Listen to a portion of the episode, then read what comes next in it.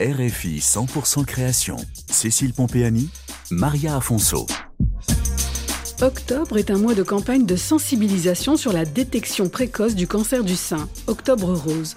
100% Création consacre une série sur les marques et associations engagées dans la lutte contre le cancer.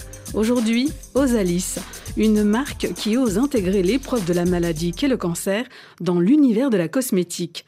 Isabelle Guillaumard, sa fondatrice, a elle-même été touchée par cette épreuve.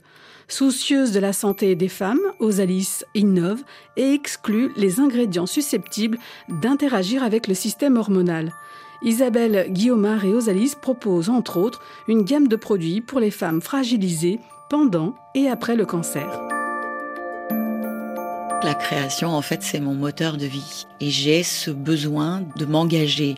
En fait, la création est la traduction d'un engagement. C'est finalement ce qui donne du sens et ce qui euh, rend les journées euh, différentes. Isabelle Guillaumard, fondatrice d'Osalis. Il y a près de dix ans maintenant, il y a neuf ans, lorsque je suis tombée malade, eh bien j'ai, dit à ma fille, écoute, euh, tu es une héritière et il se peut que je ne passe pas cette épreuve, donc est-ce que tu veux reprendre l'entreprise ou euh, est-ce que je, vends et, elle m'a dit, ben, je, veux bien reprendre maman, mais euh, avec toi.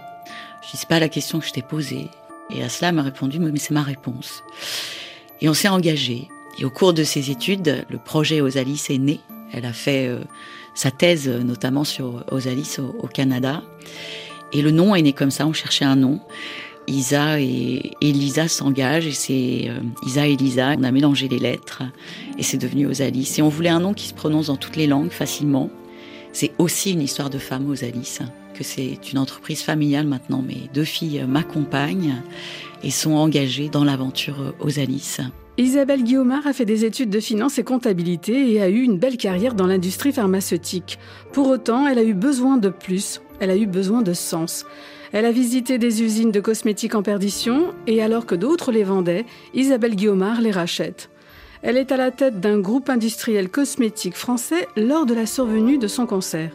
Trois ans plus tard, en 2017, elle lance Osalis pour apporter aux femmes les soins dont elle aurait eu besoin pendant son combat. Osalis est engagée toute l'année dans la problématique du cancer, de sa prise en charge à sa prévention. Il n'y a pas un cancer du sein, il y en a presque autant que de femmes. Et selon les traitements, chimiothérapie, radiothérapie, chirurgie de toute façon qui est la phase obligatoire. Le premier traitement, c'est enlever la, tumeur. La peau va être affectée. Les brûlures de radiothérapie, la chimiothérapie avec la sécheresse cutanée très intense et les muqueuses des femmes vont être particulièrement affectées. A une période dont on parle pas ou peu ou insuffisamment pourtant qui est très difficile.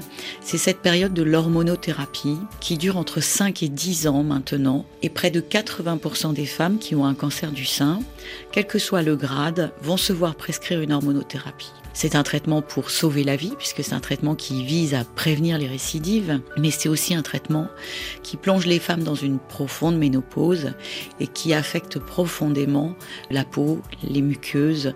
Et c'est à cela que répond Osalis avec une gamme qui est totalement dépourvue d'ingrédients qui vont se comporter comme des hormones. Et ce sont des substances qu'il faut éviter tout particulièrement pour euh, ces femmes qui ont souffert d'un cancer du sein dans les années précédentes. Osalis et sa gamme de soins ont obtenu de nombreux prix d'excellence, mais il y a un label qui a une place à part pour Isabelle Guillaumard. Nous sommes une entreprise labellisée à son plus haut niveau Cancer at Work. Dans ce groupe, eh bien, nous attachons à créer de la valeur humaine avec la fragilité. Lorsque vous prenez conscience des chiffres, c'est-à-dire qu'une personne sur trois perd son emploi dans les 15 mois qui suivent l'annonce du cancer, eh bien, vous voyez à quel point l'employabilité des personnes touchées par le cancer est un enjeu. Et donc, euh, c'est le label, je dirais presque, dont je suis euh, le plus fier, ce label Cancer at Work, puisque nous sommes une entreprise qui œuvrons à intégrer la, la fragilité, à éviter et s'interdire les licenciements pour inaptitude et à faire en sorte que les femmes et les hommes touchés par la maladie dans notre entreprise, eh bien, puissent travailler, si elles le souhaitent, d'abord au cours de la maladie, et surtout reprendre leur emploi et ne pas être licenciés pour inaptitude. Retrouvez l'univers d'Osalis sur RFI.fr, chronique 100% création et en podcast.